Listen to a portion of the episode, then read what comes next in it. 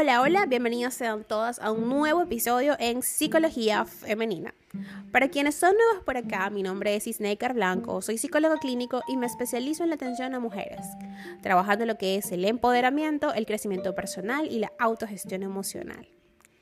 Y el día de hoy vengo a hablarles sobre la rabia, el enfado, ¿ok? Como lo llamen ustedes. Y por qué sucede con tanta frecuencia. Y es que resulta que no es culpa de nadie que nosotros nos molestemos. Realmente nos molestamos o andamos amargadas simple y llanamente porque no sabemos controlarnos, porque no sabemos gestionar nuestras emociones.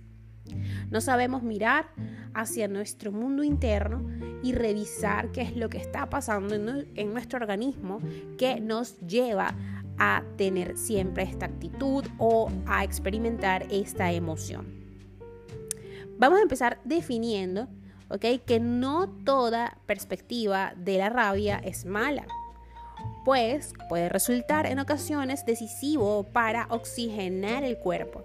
Sin embargo, existe una línea muy fina que divide ese punto de vista a aquel otro que refleja que no siempre somos capaces de controlarnos es de esta otra cara más negativa de la que voy a hablarles el día de hoy.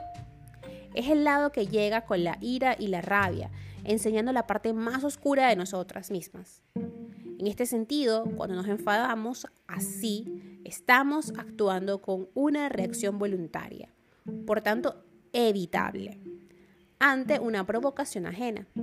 Nadie, absolutamente nadie en la vida nos hace molestar. Nosotros somos los que nos molestamos.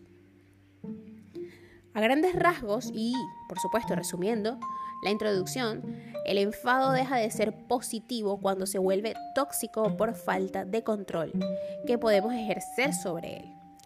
Cuando deja de tener el mando y se lo cedes al enfado, llega el problema. El sentimiento nos invade y nubla la razón. Es tanto lo que se puede nublar nuestra razón que no es de extrañar una situación en la que la discusión haga que nos perdamos por otros senderos y terminemos olvidando los motivos reales por los que nos habíamos molestado.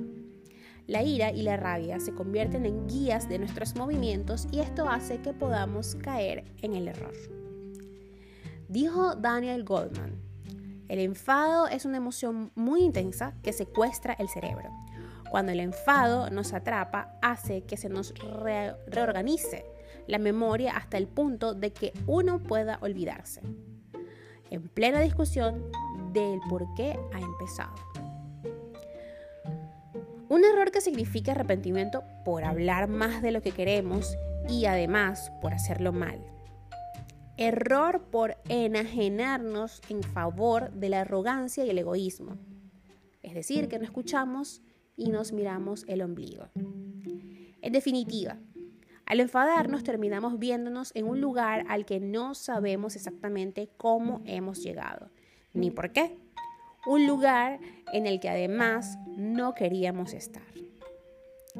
¿Qué hacemos entonces? En este caso, se produce esta pregunta al ser conscientes de que la cara negativa del enfado es complicada de neutralizar. Pues bien, tenemos que ser capaces de confiar en que existe otra manera de tomarse los acontecimientos. Por algunas circunstancias, como el estrés continuo, nos podemos enfadar de forma habitual, estemos en este caso o en otro. Una posibilidad es buscar herramientas que nos preparen psicológica y emocionalmente para un conflicto. La principal es saber que en cualquier momento puede ocurrir algo que nos altere y aún así aceptarlo como una posibilidad. Las discusiones no pueden dejar de existir, al igual que esa sensación de irritabilidad que no que nos entra cuando nos sumergimos en ellas. Dijo Matilde Asensi, no confíes en que el enemigo no venga, confía en que lo esperas. No confíes en que no te ataque, confía en cómo puede ser inatacable. Gran reflexión. No obstante, conocer bien nuestros puntos débiles, aquellos que nos duelen, esos donde está la llaguita y uno dice, pues has puesto el dedo en la llaga, nos ayudará a manejarlos cuando sea necesario. Para ello podemos desahogarnos escribiendo, sacándoles todo el partido a técnicas como el yoga o cultivando una perspectiva más positiva del mundo en la que el protagonista o la protagonista sea el humor. Como les he comentado, es cierto que en un conflicto con otra persona se da la situación acción, es decir, acción-reacción, y es difícil controlarnos. Pero decidamos, ¿ok? Que al final el dueño del enfado es uno mismo. En este sentido, observamos que cada uno es dueño de sus emociones y actitudes y paradójicamente no logramos controlarlos. Por un lado, parece que hay personas que son más propensas a enfadarse con otras. Se exaltan con mayor intensidad que la media. Gritan, muestran mal humor e insultan con más facilidad. Y por el otro, es común que expresar mediante el enfado otros sentimientos negativos que están peor considerados socialmente, como la envidia, por ejemplo.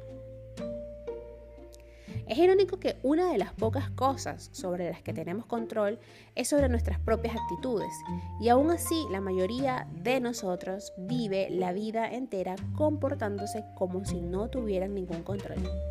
Lo dijo Jim Rohn. Y es decir que nos equivocamos, ¿no? El enfado convive con nuestra particularidad humana, pero es beneficioso controlarnos para que la batuta de nuestro comportamiento no caiga en sus manos.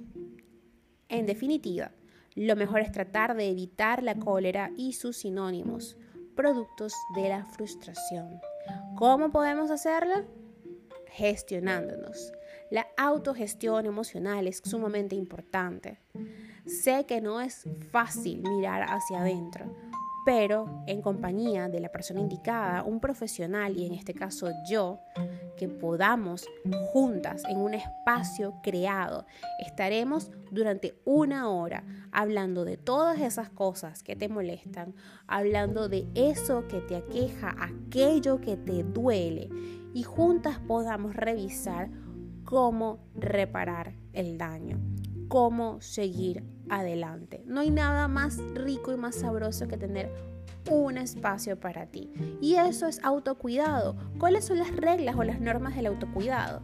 Estar contigo mismo, ver hacia adentro, revisar qué es lo que pasa, quererte, amarte y tomar la decisión de ir a psicoterapia es parte del autocuidado y del amor propio.